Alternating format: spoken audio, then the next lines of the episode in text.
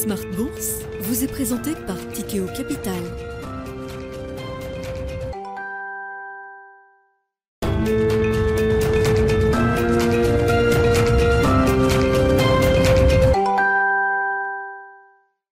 C'est reparti pour Smart Bourse, votre double dose quotidienne de marché en direct sur Bismart. Chaque jour à la mi-journée, 12h30, 13h. Et en fin d'après-midi, la grande édition pendant une heure à partir de 17h en direct, rediffusée à 20h sur Bismart TV.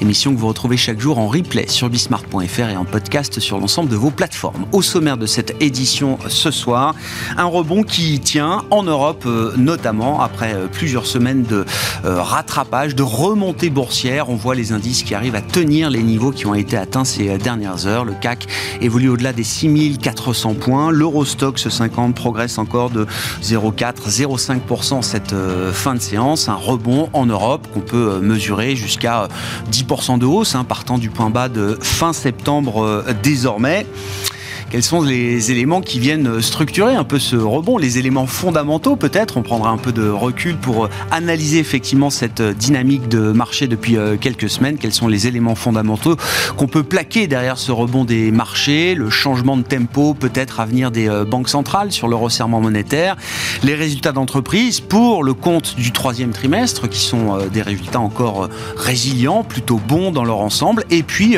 l'idée, l'espoir, la rumeur d'une réouverture ouverture sanitaire de la Chine. C'est une rumeur euh, persistante depuis euh, plusieurs jours dans les marchés, que le marché, les investisseurs continuent d'acheter d'une certaine manière.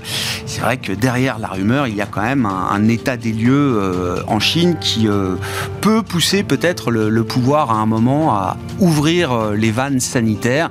Le taux de chômage chez les jeunes notamment a atteint 20% quasiment en septembre hein, pour les 16-24 ans et c'est une partie importante du pacte social chinois qui est peut-être en danger euh, désormais, la situation n'est pas tenable euh, sur plusieurs mois, plusieurs trimestres encore, estiment certains euh, analystes. Nous parlerons également de la clé chinoise pour 2023 avec nos invités de Planète Marché dans quelques instants. Et puis un quart d'heure américain plus que jamais indispensable, comme chaque lundi soir à 17h45 en direct. Nous retrouverons notre correspondant américain Pierre-Yves Dugas en duplex depuis Washington à quelques heures des élections de mi-mandat aux États-Unis. Nous évoquerons largement ce sujet avec Pierre-Yves en fin d'émission avec la question également de l'inflation puisque nous avons devant nous cette semaine la publication de l'inflation américaine pour le mois d'octobre qui euh, sera publiée ce jeudi à 14h30.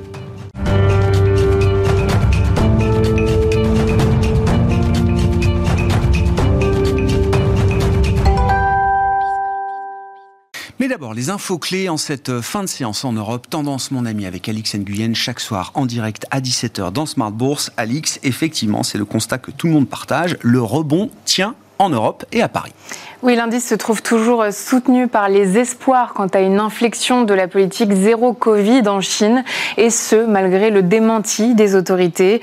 Des villes touchées par des restrictions jugées excessives ont appelé à des mesures plus ciblées. Les investisseurs estiment que Pékin finira par lever le pied face au ralentissement de l'économie. Les chiffres du commerce extérieur chinois renforcent le sentiment que les autorités seront forcées d'agir. Les exportations ont reculé de 0,3% en octobre pour la première fois depuis mai 2020 sous l'effet du ralentissement de la demande mondiale. La politique zéro Covid mine la demande intérieure. Ce matin, euh, les marchés chinois ont progressé.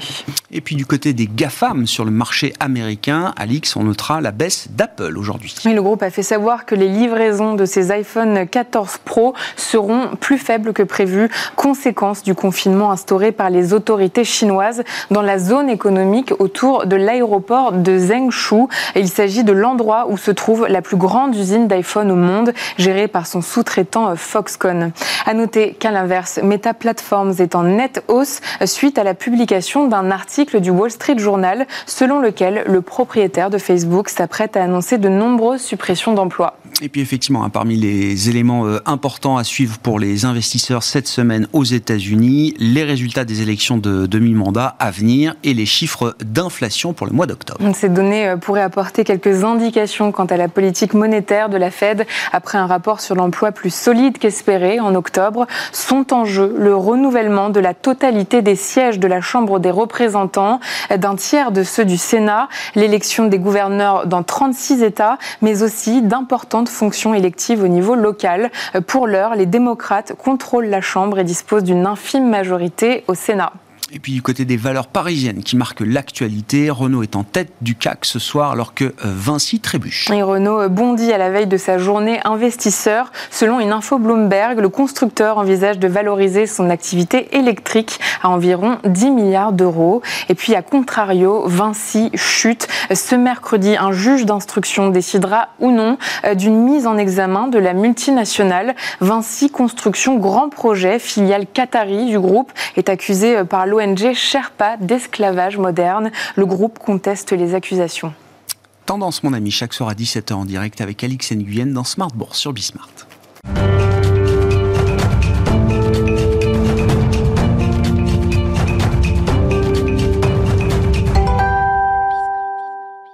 Trois invités avec nous chaque soir pour décrypter les mouvements de la planète marché. Léa Dauphas est avec nous, chef économiste de TAC Économiste. Bonsoir Léa. Bonsoir. Merci d'être avec nous. Didier Borowski à vos côtés. Bonsoir Didier. Bonsoir. D'être responsable de la recherche politique macro d'Amundi Institute et Pierre-Alexis Dumont avec nous également au plateau. Bonsoir Pierre-Alexis.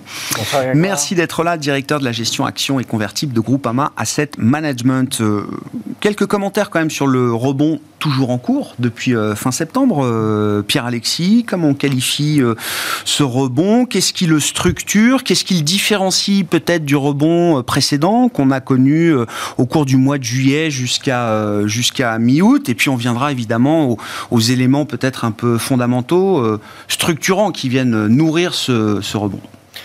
Ah bah, l'élément déclencheur est le même, hein, c'est-à-dire un excès de pessimisme. On avait la, même chose l'été dernier, pas avant le rebond de juillet. Donc on, on est parti vraiment de, ce qu'on appelle un rebond technique, c'est-à-dire une situation où euh, la situation est certes négative, mais face à ça, vous avez des investisseurs qui ont des, des positions extrêmement vendeuses euh, des marchés, et, il suffit de, de, de, quelques petits déclencheurs pour que finalement il y ait des politiques de rachat de ces positions vendeuses qui créent en effet un mouvement haussier. Donc, et dans ce mouvement-là, c'est toujours assez classique, c'est souvent les titres et les, les segments de marché les plus touchés qui rebondissent fortement, c'est ceux qui ont plus baissé qui remontent, qui remontent avec un effet élastique que, que l'on connaît bien.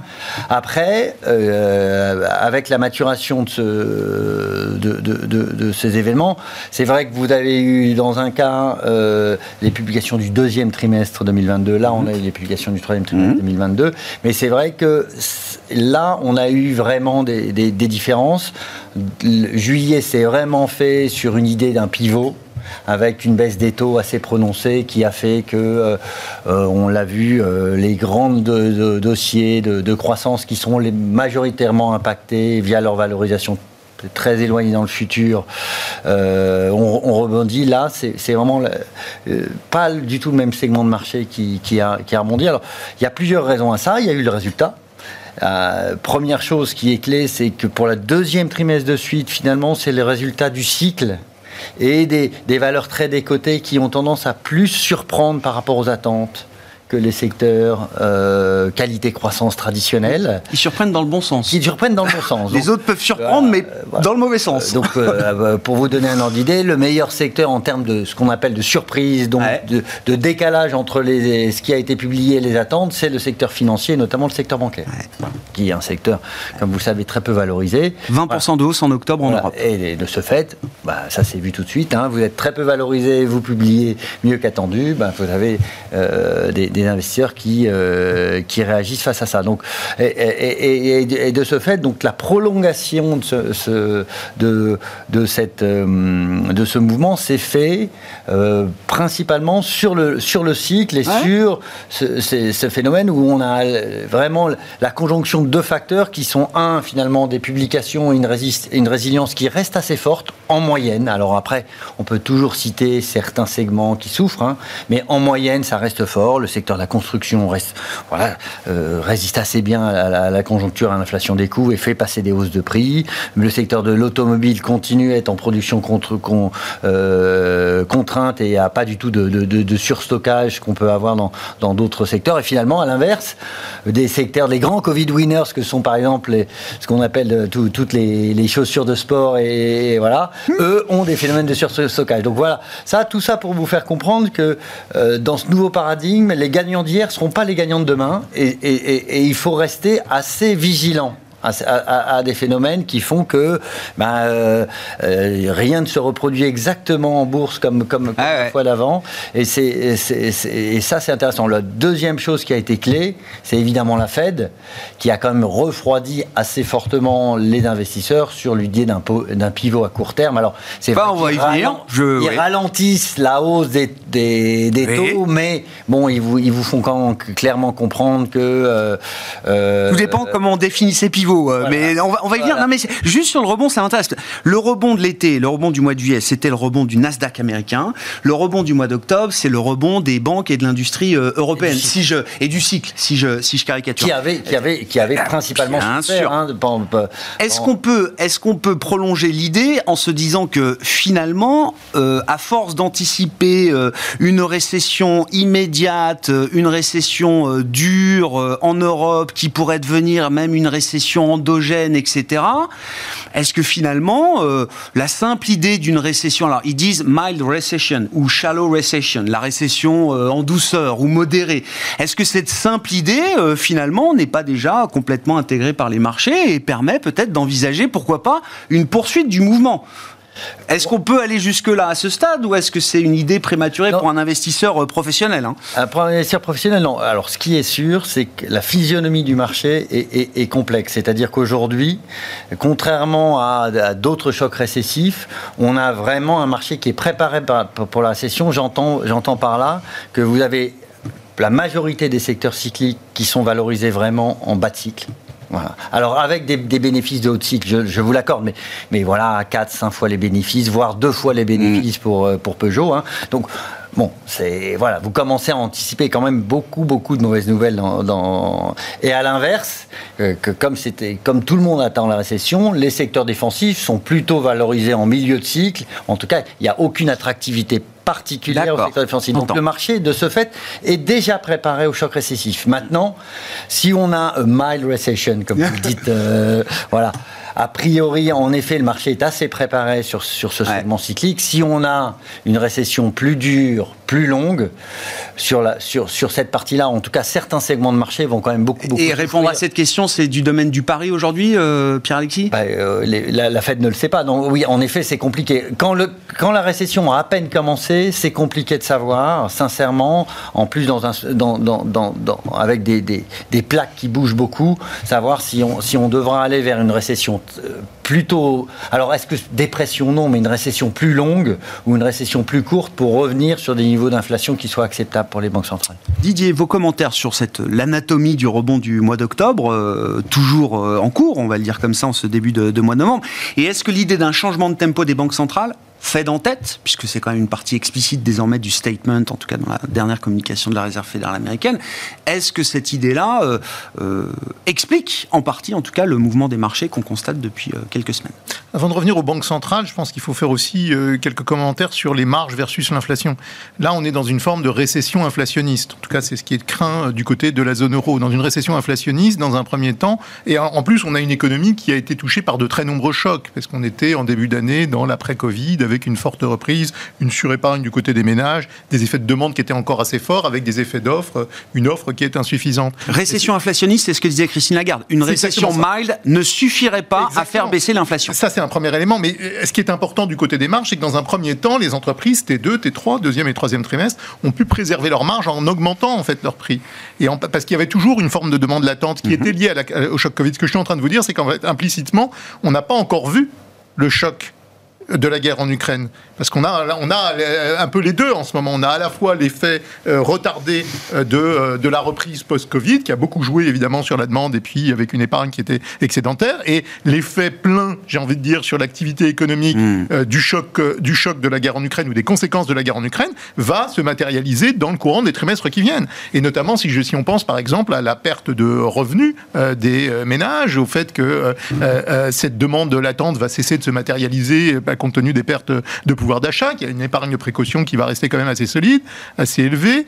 Euh, donc tout ça plaide pour un ralentissement de la consommation des, ménages assez fort et pour moins de pricing power, moins de capacité de répercuter dans les marges, euh, dans, les, hausses de prix subies. Mmh. Et donc on va avoir une, du côté des profits à la fois l'effet par la récession de la baisse des volumes, mais aussi un effet de contraction des marges bénéficiaires à mesure qu'on avance dans cette crise. Et ça, c'est assez mal compris en termes de tempo, de timing des marchés, qui ont tendance à acheter aujourd'hui dans l'évolution des cours boursiers, l'idée que c'est en fait les conséquences de la guerre en Ukraine qui s'avèrent plus douces que prévues, ah, alors même qu'on euh, on a une économie qui a subi plusieurs chocs et que c'est d'abord le choc, euh, j'ai envie de dire les côtés positifs entre guillemets de la reprise post-Covid qui explique probablement la bonne résilience du côté des marges des entreprises. Attention à la récession qui vient. Euh, ce sera peut-être une récession douce, mais il y a quand même des risques baissiers qui sont non négligeables. Et de notre point de vue, les, la croissance économique va être beaucoup plus faible que celle qui était anticipée encore il y a quelques semaines par le FMI. Nous, on a revu à la baisse notre prévision de croissance mondiale à 2,2%. Wow. On est en deçà de, plus d'un demi-point est-ce qu'on sera, est-ce qu'on sera au-dessus de 2 ou en dessous de 2 quoi? C'est la question pour 2023 là. On s'approche heureusement du eh seuil de 2%, et donc la problématique de la contraction des profits en zone euro bien sûr, mais de la contraction des profits mondiaux, ça va rester euh, quelque chose qui va euh, falloir observer de, très près. C'est escompté, en partie, euh, Didier. On vient d'en parler avec Alors après, il y a, l'argument banque centrale. C'est vrai que les banques centrales, ça fait. Mais les banques du côté de la Réserve fédérale comme du côté de la Banque centrale européenne, je crois qu'il y a l'idée qui peut rassurer, mais attention, qu'il va falloir diminuer le rythme auquel les banques centrales montent les taux. Mais ça, c'est naturel. Il arrive un moment où, quand on a commencé à faire des ajustements monétaires très marqués à des pas euh, qui sont inobservés dans l'histoire euh, récente, il arrive un moment où euh, il est naturel de ralentir le rythme de hausse de taux. Ça ne signifie pas, d'une part, qu'il y a un pivot. Hein, on en est très loin. Ce serait potentiellement une pause. Parce que pivot, dans, l'esprit, enfin, tel que vous le définissez, pivot, c'est quoi? Une banque centrale qui serait en, capacité de baisser ses taux à nouveau. D'accord. Le, pivot qui a généré ce rebond durant l'été. Alors parlons d'une pause. Parlons d'une pause alors c'est davantage l'idée qu'il va y avoir une pause à compter. Mais c'est déjà pas mal. Mais il y a des progrès de ce point de vue-là. Une pause pour voir l'effet du durcissement monétaire sur l'activité économique et sur les prix, avec la possibilité que ce soit une pause qui, donne lieu à, de nouvelles hausses de taux. Donc la pause signifie pas qu'on a atteint le taux terminal. Et je crois que c'est ça le message que la Réserve fédérale cherche à faire mmh. passer. Peut-être qu'ils peuvent ralentir les rythmes de taux et faire une pause pour voir comment l'économie digère les hausses de taux passées. Ça ne signifie en aucun cas qu'on a atteint le taux, terminal. Ça va dépendre évidemment de multiples facteurs. Et là, euh, personne n'est devin. Il y, a, il y a de nombreux chocs à regarder, les chocs géopolitiques, les chocs sur les matières premières, etc. Donc qui peuvent influer euh, euh, ou jouer sur le scénario économique de façon, de façon très diverse. Néanmoins, enfin, à quasi 5% quasi 5% de taux terminal, on sait quand même qu'on, oui, voire au-dessus, on sait qu'on commence à vraiment prendre des risques importants pour l'économie. Oui. Euh, et pour la stabilité financière euh, oui, oui, également. et d'ailleurs, Christine Lagarde. Je dis pas qu'ils iront pas beaucoup, euh, qu'ils iront pas au-delà. Hein, S'il le faut, euh, j'entends bien. va regarder ce que fait la Réserve fédérale, parce que c'est ce que disait Christine Lagarde dans ses remarques de la semaine dernière. On, on, observe que, par exemple, il y a, dans, les années 90, la, la, normalisation monétaire américaine avait un impact aussi fort sur la production industrielle zone euro que sur la production industrielle mm. américaine. Donc, il y a un effet aussi du durcissement monétaire combiné qu'on a observé dans l'économie mondiale depuis depuis 2021. Donc, tous ces facteurs rentrent en en, compte. Ils sont très difficiles à calibrer. Il y a beaucoup d'éléments euh, d'incertitude. Il est beaucoup trop tôt. En tout cas, on n'a pas les moyens d'être pleinement rassuré sur le scénario zone euro, que ce soit du côté de l'activité économique ou du côté des profits. Donc, à la question est-ce que le, rebond récent est euh, vraiment le début d'une nouvelle tendance? Notre réponse, elle est non.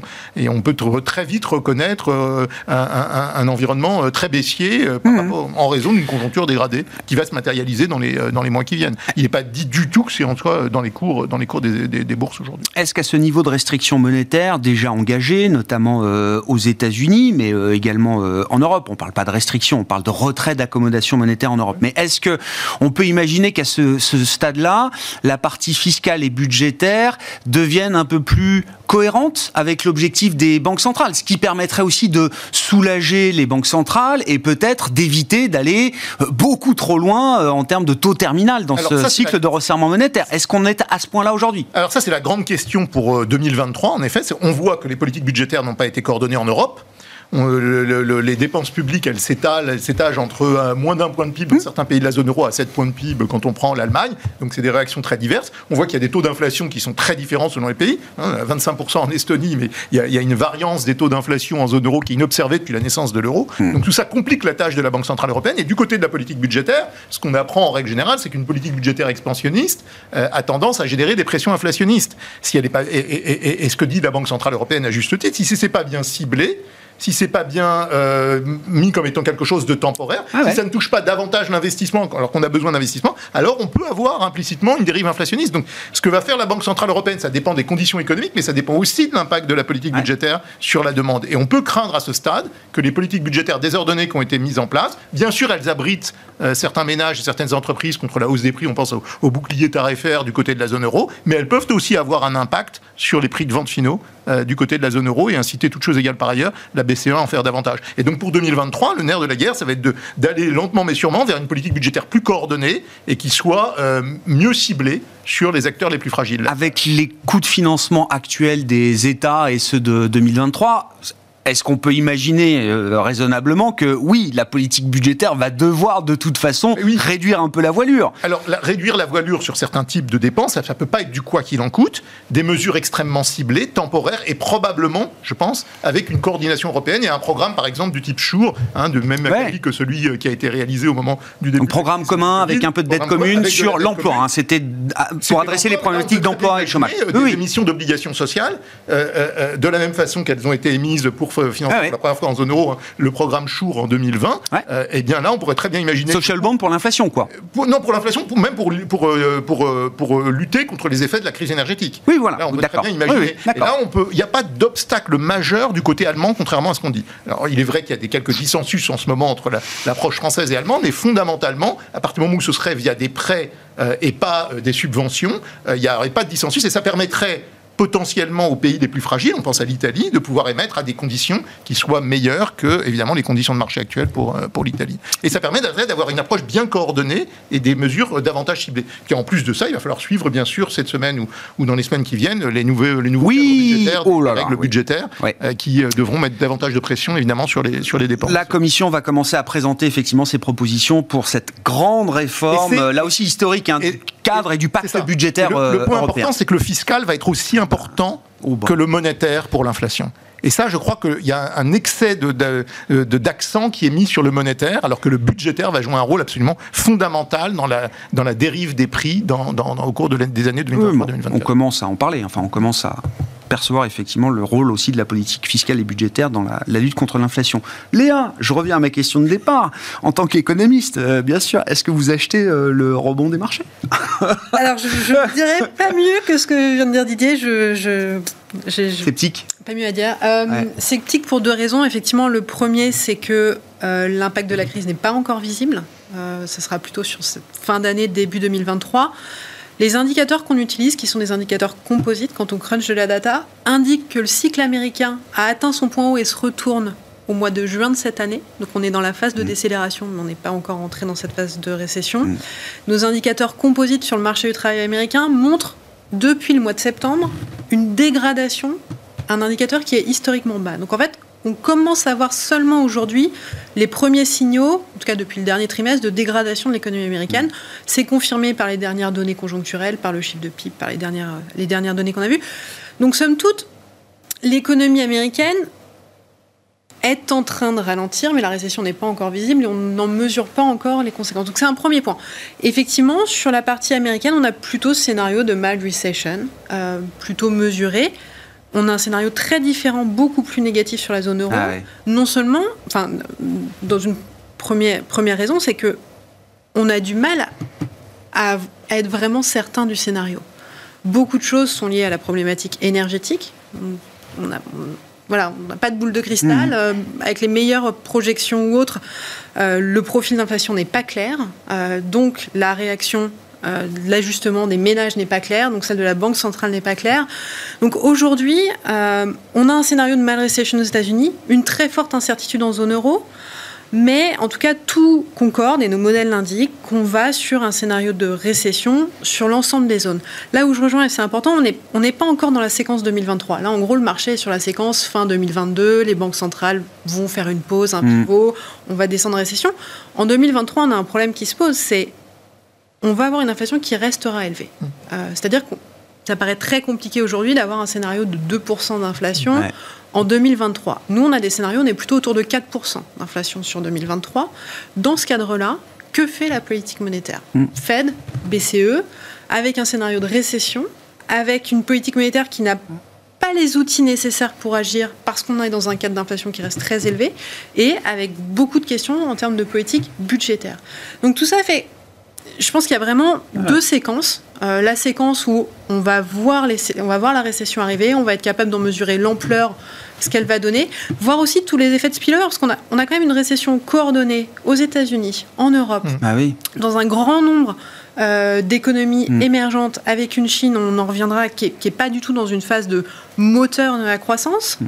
Euh, donc l'environnement global est quand même beaucoup plus négatif euh, donc est-ce que le bas est atteint En tout cas, je pense que le, scénario bah, se dégradera, macro en tout cas, se dégradera beaucoup plus avant de s'améliorer. La question de l'amélioration est vraiment à prendre avec des points d'interrogation sur 2023 malgré une récession modérée, si l'inflation reste à 4%, comme euh, vous le dites, euh, Léa, justement, quelles sont les, options qu'il faut envisager, en tout cas pour les banques centrales, du point de vue d'un investisseur euh, L'idée qu'on ne s'arrêtera pas de monter les taux, tant qu'on n'aura pas vu 2%, même si on est déjà en récession, quitte à aggraver encore le crash du cycle économique, ça j'imagine que c'est une première option. Quelles sont les autres? Rediscuter de l'objectif? En cours de route? Je pense que c'est un vrai sujet. alors, il faut quand même dissocier la Fed et la BCE. Hein. C'est vraiment deux, deux, profils différents. Mais côté Fed, on voit bien, hein, elle arrive quand même à faire un fine-tuning. Elle, fait un pseudo-pivot sans parler de pivot et ça passe bien. Enfin, la, question se pose plus, on va dire, mi-2023. Aux États-Unis, on aura euh, un cycle qui, qui aura atterri, qui reprendra un peu, mais une inflation qui restera forte. Est-ce que la Fed peut baisser ses taux? Probablement peu. Mm. Euh, nous, on a toujours un scénario où les, niveaux taux restent restrictifs quoi qu'il arrive. Ah. C'est-à-dire que elle, communique très, de manière très claire là-dessus, euh, la Fed. Hein. Mais c'est-à-dire que aujourd'hui, par rapport au niveau qu'elle devrait atteindre, elle va au-dessus. Nous, on avait un taux terminal autour de 5%. Euh, sur les Fed Funds, en allant au-dessus, c'est-à-dire qu'elle restera restrictive, donc elle gardera cet impact-là. Côté BCE, c'est un vrai sujet. Non seulement beaucoup de l'inflation est aujourd'hui liée à l'énergie, euh, c'est une situation et niveau de prix qu'elle ne mesure pas. La réponse en plus budgétaire non coordonnée des États pose un problème. Euh, donc c'est un vrai Je pense que le, le premier chose, c'est est-ce qu'elles pourront baisser les taux? Ça risque d'être compliqué. En tout cas, elles, resteront restrictives. Est-ce qu'on va retrouver beaucoup de questions C'est est-ce qu'on repart sur des quantitative easing? Est-ce qu'on repart sur ce genre d'outils dans un cadre de récession? Bah Non, pas compte tenu du contexte inflationniste. Est-ce qu'on met en place des mesures de liquidité temporaire oui, pourquoi pas, mais là aussi, temporaire, attention, stabilité financière, ça amène beaucoup de questions. Je pense qu'il y a vraiment le, sujet, et c'est un peu ce qu'avait fait en fait la BCE avant l'éclatement de la guerre en Ukraine. Elle avait parlé du concept de greenflation, en essayant de travailler sa cible, en expliquant que compte tenu des besoins nécessaires à lutte contre le réchauffement climatique, il y aurait un poids plus fort de certains facteurs sur l'inflation et qu'il serait peut-être euh, nécessaire d'ajuster les cibles. Donc, à un moment ou à un autre, cette histoire de cible euh, va être mise en avant, probablement dans cet euh, contexte de intégration des critères climat, euh, mais c'est un, des, un des, outils. Mais en tout cas, c'est une situation compliquée sur 2023 pour hmm. les banques centrales. Parmi les autres sujets qui animent les marchés, euh, l'idée d'une réouverture sanitaire en Chine. Pierre-Alexis, est-ce qu'il faut... bon, on verra. Mais même, l'idée de se préparer à une réouverture sanitaire en Chine est peut-être pas complètement inappropriée aujourd'hui. Qu'est-ce que ça implique pour l'investisseur? Alors ça, c'est clairement une option euh, positive, euh, bien qu'elle ait des effets secondaires qui soient pas forcément très positifs, notamment sur les matières premières, hein, euh, et donc sur le contexte d'inflation. On a une inflation bah élevée, la croissance, avec, une, ça, avec une, croissance chinoise en berne, sachant que c'est la Chine est le plus gros consommateur de matières premières de loin, notamment sur la partie métaux, mais, quoi, c'est un acteur prépondérant. c'est 40, 45, 50% de la, consommation. Hein. Sur, sur, sur, toutes les matières premières. Donc ça, c'est un point clé. Nous, en toute honnêteté, on, on, voit des ajustements à venir, mais plutôt des ajustements à la marge. On voit mal avec le, ce qui ressort du, du, Congrès euh, une vision de, de, changement de pied radical et à court terme de, de la Chine vis-à-vis de cette politique zéro Covid. Notre résumé est simple. Hein. L'axe principal du Congrès, ça a été la sécurité. La sécurité, c'est la sécurité sanitaire aujourd'hui. Et donc, zéro Covid, euh, aucune chance que ce soit remis en cause. On ne peut pas passer de 0 à 1 comme ça Non. Non, alors la seule chose qui va se passer sans doute, c'est qu'il y aura des ajustements sur la partie touristique, ils en ont déjà parlé, mm.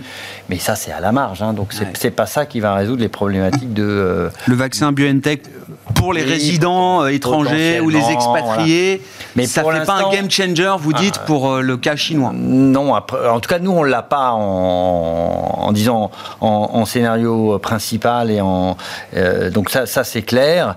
Voilà, donc on voit plus des, ajustements à la marge euh, et euh, plutôt, plutôt un, disons, disons des politiques chinoises qui soient dans la continuation de ce qui se passe, c'est-à-dire plus de contrôle, plus de euh, et, un peu plus d'excès au, niveau du, contrôle qui fasse que vous ayez des économies finalement moins efficientes sur, sur, la sphère chinoise à, à moyen terme, avec un accent mis sur la sécurité et l'indépendance par rapport à, euh, à, l'efficience économique. Donc non, euh, c'est clairement un potentiel haussier sur les marchés. Mais euh, en tout cas, pour nous, c'est pas c'est, pas une, une, hypothèse centrale hein, dans notre. c'est une probabilité qui reste faible pour vous aujourd'hui. j'ai été surpris de cette rumeur. Hein, ça, en toute honnêteté, après le congrès, bah, ça m'a surpris. Moi, c'est la persistance de la rumeur qui me surprend d'une certaine manière. Alors, dans, dans, la rumeur, parce qu'il faut quand même qualifier un peu les choses. Hein. Alors, il y a tout ce qui circule sur les réseaux sociaux chinois. Il y a aussi des propos rapportés d'un ancien officiel de la santé euh, en Chine qui participait à une conférence financière organisée par Citi la semaine dernière mmh. euh, euh, en Asie où il expliquait des propos rapportés, hein, où il expliquait qu'il y avait sans doute des, changements substantiels à attendre en matière de politique sanitaire en Chine dans les prochains mois. Les officiels aujourd'hui en place ont démenti la rumeur en disant que la politique stricte zéro Covid était indéfectible bah, jusqu'à ce que le Covid soit, soit abattu. voilà mais quand même, il n'y a, y a, y a, pas rien dans cette rumeur. Il y a quand même des, petits, des petits signaux, des petits éléments. Il y aura des ajustements. Le trafic aérien de, de l'extérieur vers la Chine euh, reprend, les plans de vol reprennent un peu, etc. même à Hong Kong, ils ont libéralisé. Non, non, il n'y a, a, pas rien, mais ça reste quand même pour l'instant des ajustements à la marge et un retour assez violent vers une politique zéro Covid qui, là, aurait un vrai effet d'entraînement sur, sur l'économie chinoise. On a quand même du mal à le voir. Euh, ce sera plutôt du cas par cas. Et, très graduel, quoi. très graduel. Et je pense que là, c'est, on est aussi dans un jeu de, communication entre une sphère économique qui a envie que cette, mm. que, qu'il y ait une levée de cette politique et une sphère politique qui, euh, voilà, euh, n'est, pas prêt à le faire pour l'instant. 20% quasiment de chômage chez les 16-24 ans en septembre. Combien de temps c'est tenable pour la Chine, euh, Léa? C'est, Alors, c'est un, un, vrai sujet. Hein au final, la sortie du Congrès n'a pas changé la donne sur la Chine. Hein. Beaucoup, la sortie d'Hu Jintao a marqué, on, a vu. Ce qu'il faut rappeler sur la Chine, euh, et c'est vrai euh, depuis le, dernier plan euh, quinquennal, c'est que la priorité, ce n'est pas le cycle. ça a toujours été le cas, la priorité, ce n'est pas le cycle, c'est le combat de puissance, c'est la montée en puissance de la Chine. Et on voit bien dans le, dans le nouveau comité central, c'est des ingénieurs qui sont venus. Des ingénieurs spécialisés en quantique, en intelligence artificielle, en semi-conducteurs. L'idée, c'est vraiment d'aller au bout de cette hmm. transformation et d'être capable de monter la Chine à un niveau suffisant de puissance pour être capable de rivaliser, en tout cas de jouer à armes égales avec les États-Unis. Ce que ça veut dire, c'est que la, priorité n'est pas le cycle. Donc l'économie va continuer de décélérer. Ils vont être sur une ligne de crête, et on l'a bien vu hein, quand on regarde aujourd'hui le seul pays dans le monde qui a des conditions euh, qui sont souples en termes d'assouplissement, hmm. C'est la Chine. conditions monétaires Conditions monétaires qui sont souples, c'est la Chine.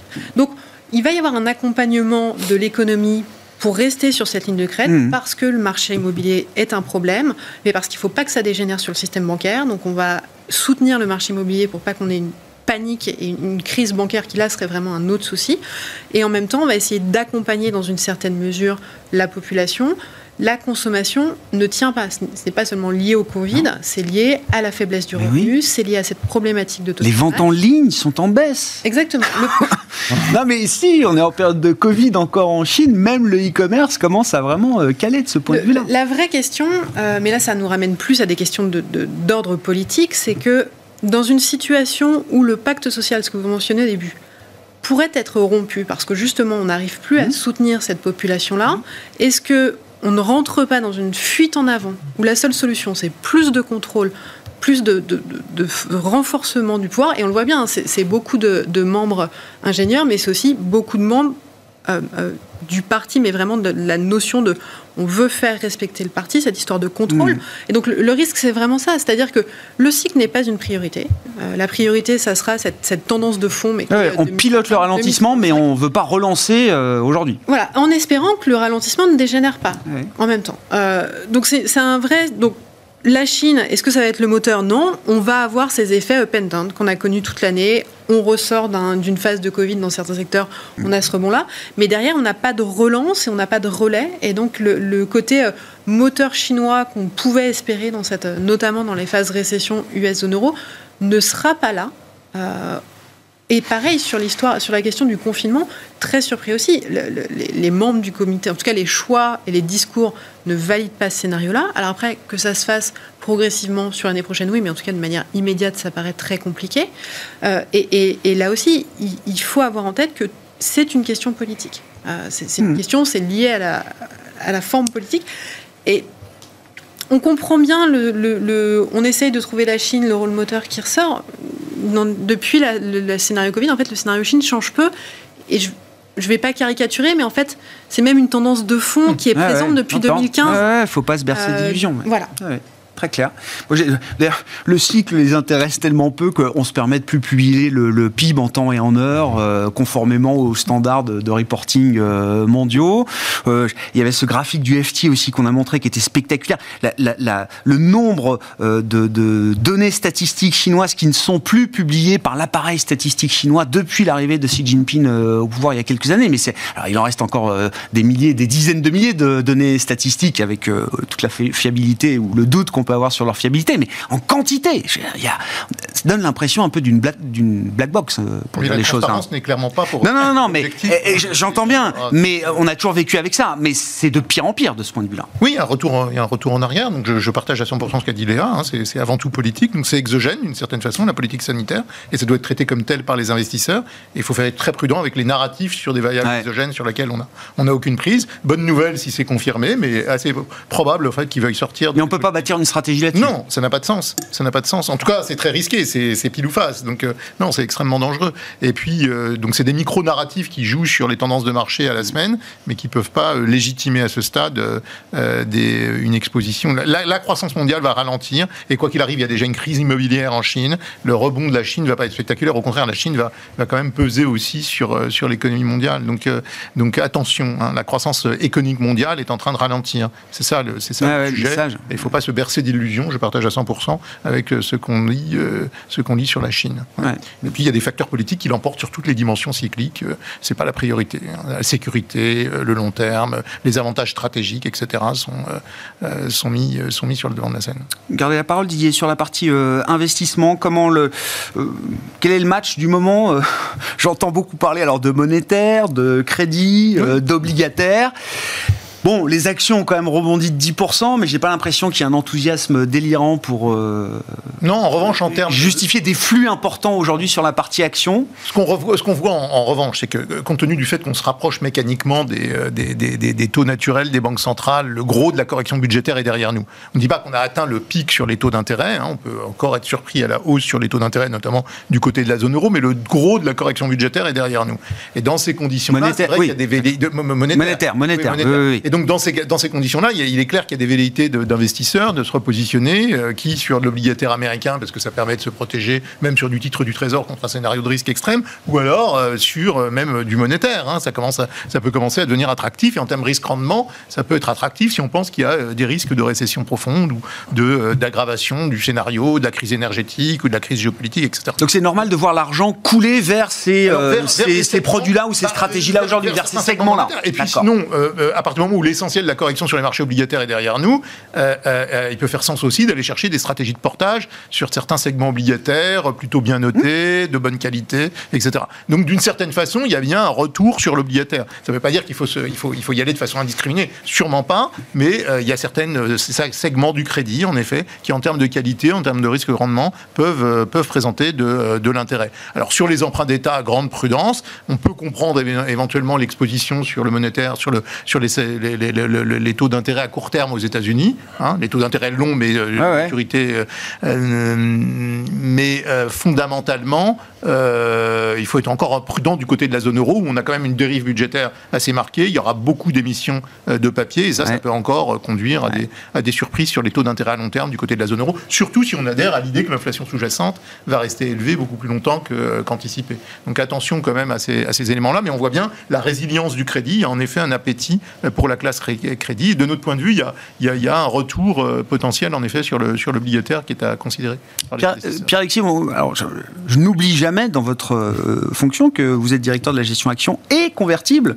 Est-ce que vous avez plutôt envie d'être obligataire ou action, là, euh, aujourd'hui? Où est-ce que va l'argent des investisseurs quand ils peuvent redéployer du cash? euh, non, mais les actions, c'est assez simple. On, a du mal à investir agressivement sur ces actions avant, avant, avant, avant qu'on ait eu un début de récession. Euh, Même quand il s'agit de la récession la plus attendue de l'histoire. Oui, et, voilà, parce qu'il y, y, a en effet beaucoup, beaucoup d'incertitudes qui sont liées à l'ampleur de la récession, euh, à l'atterrissage des taux, à l'atterrissage de l'inflation et, d'autres incertitudes, notamment géopolitiques qui, qui, trouble le.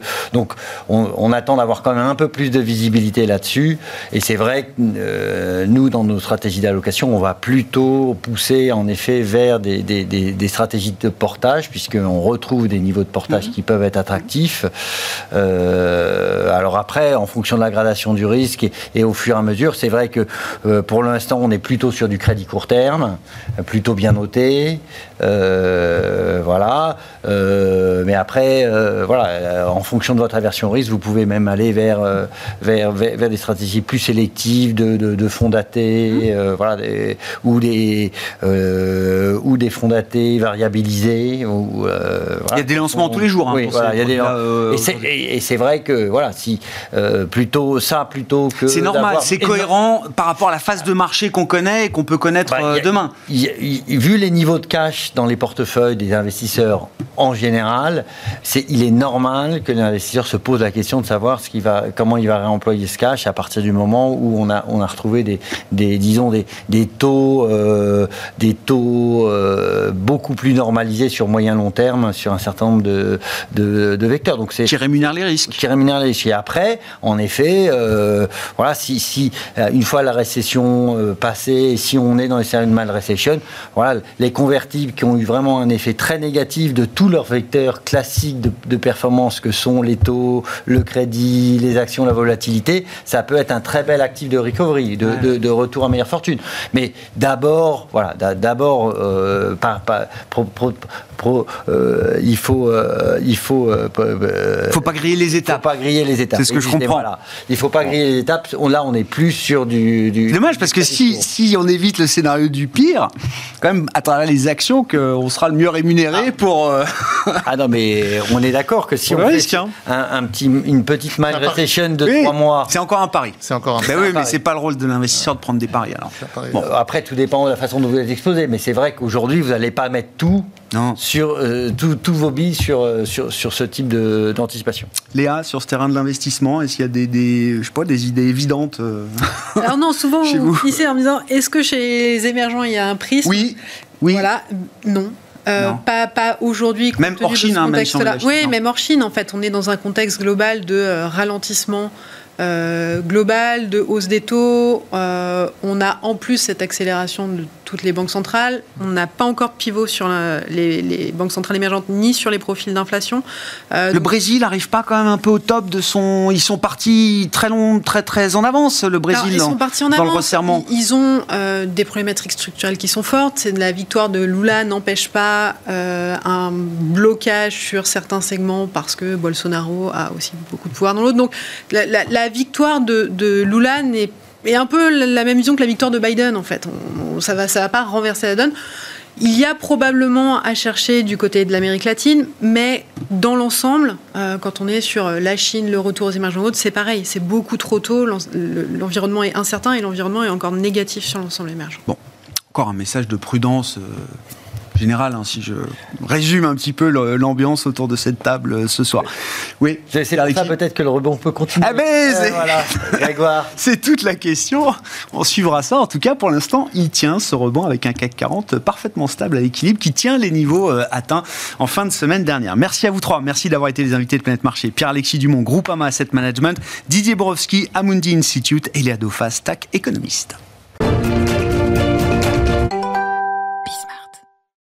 Le dernier quart d'heure de Smart Bourse chaque lundi soir en direct à 17h45, rediffusé à 20h45 sur Bismart. C'est le quart d'heure américain avec notre correspondant américain Pierre-Yves Dugas en duplex avec nous depuis euh, Washington. Bonjour et bienvenue euh, Pierre-Yves. Nous y sommes donc à quelques heures des élections de mi-mandat aux États-Unis. Euh, de quel type de victoire parle-t-on pour les républicains puisque c'est quand même le scénario consensuel central et quels peuvent être euh, par rapport à ce scénario les, risques de surprise.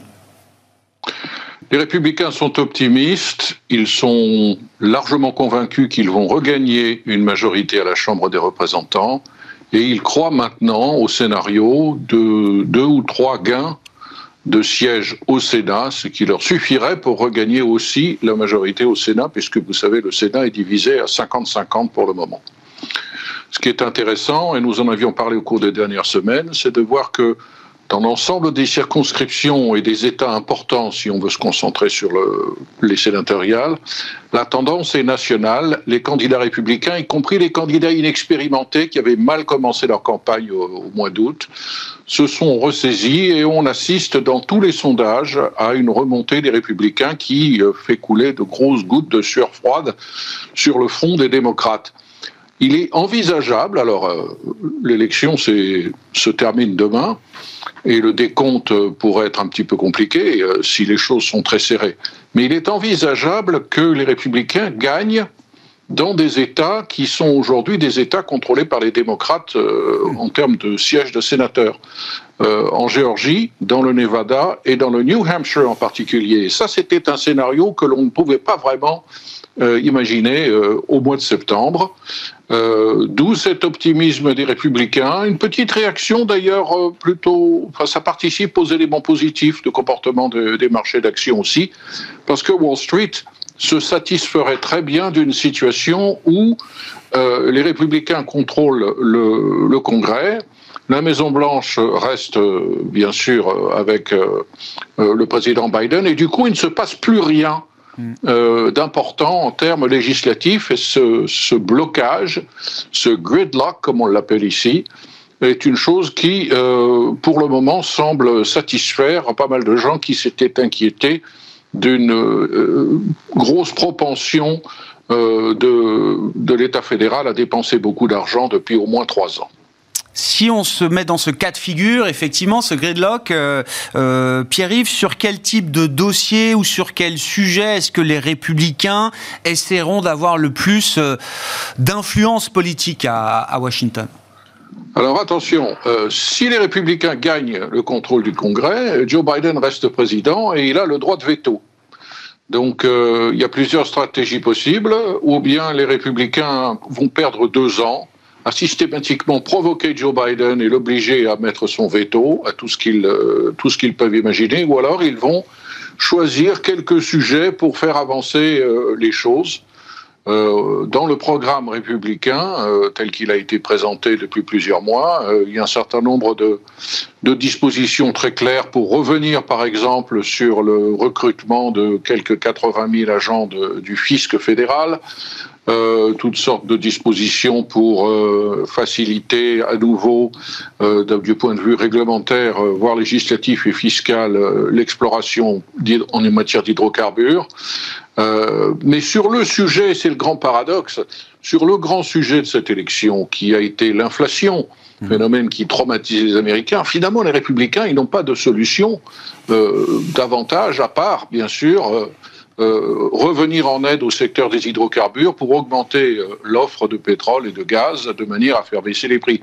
Mais sinon, sur l'inflation en elle-même en tant que phénomène, euh, les républicains finalement sont un petit peu condamnés comme la Maison Blanche, à attendre que les effets des relèvements de taux pratiqués par la Fed commencent à porter leurs fruits. Alors qui risque eux aussi, en accédant au pouvoir à, à, Washington, au, Congrès, les républicains risquent eux aussi, d'une certaine manière, de, de, de porter euh, euh, la responsabilité du point de vue de, du citoyen américain euh, de la situation inflationniste, si tant est qu'elle perdure. Et pour l'instant, on est parti encore pour quelques mois, sans doute, pour qu'elle pour qu'elle continue, Pierre-Yves. Là où ça va devenir très compliqué, c'est si le chômage remonte aux États-Unis. Pour le moment, euh, les créations d'emplois sont fortes, euh, beaucoup plus fortes que prévu. Euh, l'embauche est solide, la croissance est quasiment nulle, mais on n'est pas encore en récession. Si tous ces relèvements de, taux qui ont été massifs depuis le mois de mars commencent vraiment à peser sur la demande au point de réduire l'embauche, on va entendre dans les deux partis des voix s'élever pour dire oulala, il va falloir faire quelque chose. Et les démocrates sur la gauche du Parti démocrate ont d'ailleurs déjà commencé à critiquer la Fed. Euh, mais pour le moment, euh, on est un petit peu en position d'attente. Alors c'est ce jeu à Washington qui a été pratiqué dans le passé euh, euh pendant des années, qui consiste toujours à dire, écoutez, nous on voudrait faire avancer les choses, mais euh, nous républicains on peut rien faire. On a quelqu'un à la Maison Blanche qui bloque tout, mm. et vice versa. Euh, lorsque le président est démocrate à la Maison Blanche, dit, vous voyez, mais moi je, ne peux rien faire, le Congrès bloque tout, et ça nous ramène euh, dans deux ans aux élections présidentielles, et les présidentielles qui vont en fait, en termes de campagne, commencer dans un an, si ce dans une quinzaine de jours, si... Euh, si on en croit les pré-annonces faites par Donald Trump, qui semble-t-il, ça le démange de se présenter à nouveau, encore qu'on puisse en douter. Qu'est-ce qui est le plus dur pour euh, l'américain standard, euh, Pierre-Yves? Est-ce que c'est de voir euh, le chômage remonter, le marché du travail se dégrader? On sait que peut-être que la, job security aux États-Unis, on y est peut-être un peu moins attaché qu'ailleurs. Ou est-ce que c'est l'inflation? Parce que la promesse du pacte américain, c'est quand même de voir son pouvoir d'achat augmenter et sa santé financière pouvoir augmenter de génération en génération moi, je crois que l'inflation, euh, est un phénomène qui est beaucoup plus euh, difficile à vivre pour un Américain que pour un Français. Euh, pour toutes sortes de raisons. D'abord parce qu'il y a beaucoup plus d'inflation en ce moment aux États-Unis qu'en France. D'autre part parce que beaucoup de retraités, en partie, vivent de pensions de retraite qui ne sont pas indexées sur l'inflation et donc leur pouvoir d'achat est doublement impacté. Ensuite, parce que les Américains qui ont fait les économies ont vu leur pactole s'effondrer, soit parce qu'ils l'avaient placé en bourse, en action, soit parce qu'ils l'ont placé en obligation. N'oubliez pas qu'il y a toute une génération d'Américains qui, euh, avec une certaine prudence, sans vouloir faire de la spéculation, ont investi dans des fonds obligataires, sachant que oui, bien sûr, ils avaient un petit risque de, de, dépréciation, mais enfin que quand on investit dans des bons du Trésor, même par le biais d'un fonds, on va pas perdre d'argent. Eh bien si, ils perdent de l'argent, ils perdent même énormément d'argent en termes de capital, ça s'est effondré. Ça, c'est un véritable traumatisme. Et puis à chaque fois qu'ils vont à la pompe à essence, à chaque fois qu'ils vont dans le supermarché, on pratique des prix incroyables. Incroyables. 307 grammes de café pour 5 dollars. Euh, c'est n'importe euh, 7, 7, 8, 9 dollars même. C'est absolument n'importe quoi. Ce qui d'ailleurs donne des arguments aux démocrates en disant, vous savez, cette inflation, c'est pas simplement euh, la faute de l'Ukraine, c'est peut-être aussi la faute euh, d'un manque de concurrence dans certains secteurs, dans certains canaux de distribution. Mais cet argument qui a tenté d'être, qui a été développé euh, difficilement par les démocrates depuis trois mois, n'a pas pris. On sent vraiment que les Américains veulent punir les démocrates pour cette situation inflationniste Et je crois, à mon avis, pour au moins deux raisons. La première, c'est que les démocrates ont nié le problème de l'inflation. Non, non, il n'y a pas vraiment d'inflation. Non, non, non. Ensuite, oui, il y en a un petit peu, mais vous allez voir, ça ne va pas durer. D'ailleurs, c'est ce que disait la Fed. Ensuite, euh, ah oui, il y a une inflation, c'est très très grave, c'est notre priorité numéro un, mais en fait, on ne peut pas faire grand-chose pour lutter contre. On attend que la Fed s'en occupe. Et puis, de toute façon, c'est pas de notre faute. C'est la faute de l'Ukraine, c'est la faute de, des chaînes d'approvisionnement du Covid, c'est la faute du, manque, de concurrence dans, certains, circuits commerciaux. Mais ce n'est pas de notre faute. Et c'est cette position difficile, défensive, euh, et très dure à assumer, qui conduit finalement à un aveu d'impuissance qui, à mon avis, va coûter beaucoup au Parti démocrate demain. Un mot pour finir, euh, Pierre-Yves, et euh, là, j'allais dire, c'est le côté américain qui parle, euh, de, la procédure de vote. Je ne sais pas si vous souhaitez nous montrer votre carte d'électeur américain, Pierre-Yves, je ne sais pas si vous avez déjà voté ou pas, mais à combien de questions et combien de choix est-ce que vous allez devoir faire demain, Pierre-Yves À ma grande surprise, à ma grande surprise, j'ai une carte d'électeur maintenant. Je n'en avais pas jusqu'à présent. C'est nouveau dans le Maryland, en tout cas dans le comté de Montgomery où je vais voter demain. Euh, on a maintenant une carte électeur. Euh, la voilà, euh, Voter Notification Card, tarjeta de notification del votante, puisque nous sommes aux États-Unis, ah tout le monde parle espagnol, bien sûr. Alors, mon bulletin de vote, le voilà. Je l'ai imprimé pour étudier, parce que ça s'étudie, un bulletin de vote, vous voyez, ça fait six pages. Et il y a énormément de questions auxquelles je vais devoir répondre. Je les ai notées parce que je ne veux pas en oublier. Je vais devoir élire un gouverneur, un lieutenant-gouverneur, un sénateur, je vais devoir euh, élire également un député. Ensuite, je vais devoir choisir cinq juges, un procureur, un contrôleur financier, un, un, président de ce qui est un petit peu l'équivalent de la communauté de communes, mm.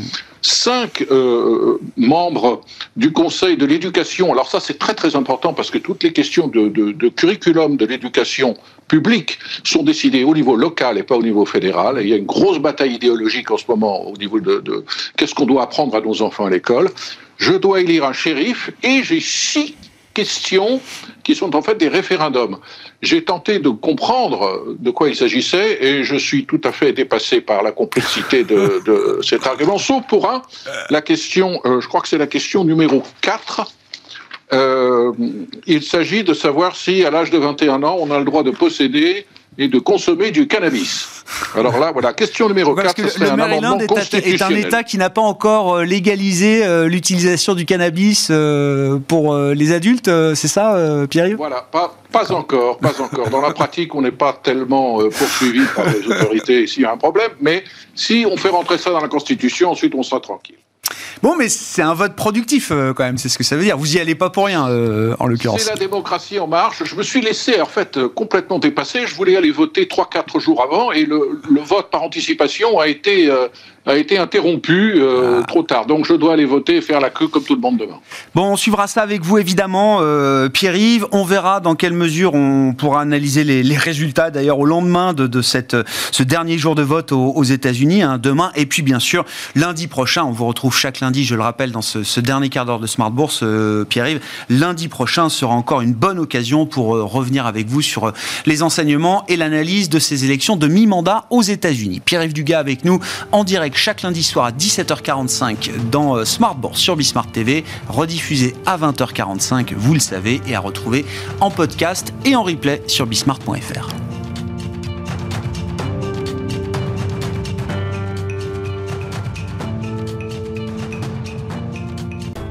Smart Bourse vous a été présenté par Tikeo Capital.